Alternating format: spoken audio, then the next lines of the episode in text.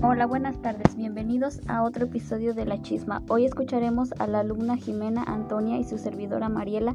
En el episodio de hoy se hablará sobre por qué no se electrocutan los pájaros que se posan sobre los cables de alta tensión. La corriente eléctrica que circula por los cables es como un río de electrones que fluye a toda velocidad. Como es el cable es un buen conductor, opone muy poca resistencia a su paso y de esta manera la electricidad puede recorrer largas distancias desde la central eléctrica hasta nuestros hogares o hasta los lugares de consumo. Para que circule la corriente debe existir un camino cerrado que permita la ida y vuelta de los electrones.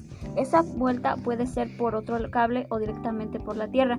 Si cortamos el cable se corta la corriente, pero si al cortarlo lo tocamos con la mano y estamos descalzos o calzamos unos zapatos con suela de cuero, por ejemplo, estaremos ofreciendo un camino alternativo a esa corriente.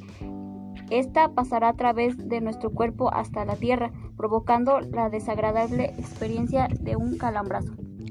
Si alguien toca un cable de alta tensión y ofrece un camino hasta otro cable o hasta el suelo, la descarga será brutal. En este caso, dado de nuestros cuerpos no son buenos conductores de electricidad, se produce un brusco aumento de temperatura que achirrará a materialmente al desafortunado.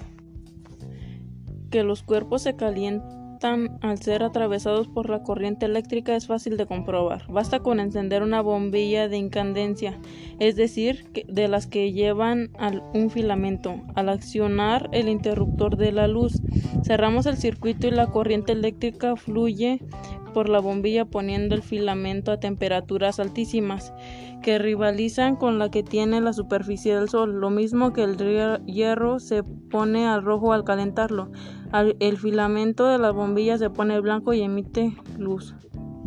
Entonces, ¿por qué no se electrocutan los pájaros? En principio, una ave suele ser muy pequeña y tiene muy pocas posibilidades de tocar al mismo el cable y la tierra, o dos cables del tendido eléctrico. Lo normal es que el ave esté posada sobre un solo cable de alta tensión, sin entrar en contacto con nada más.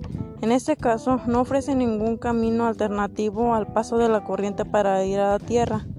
Por supuesto, la electricidad podría entrar por una pata, atravesar el cuerpo y salir por la otra, pero eso no sucede porque la corriente tiende a escoger siempre el camino más fácil y entre seguir la pata de pata a pata por el cable que no tiene prácticamente resistencia y atravesar el cuerpo de la ave que sí la ofrece y mucho mucho elige lo primero.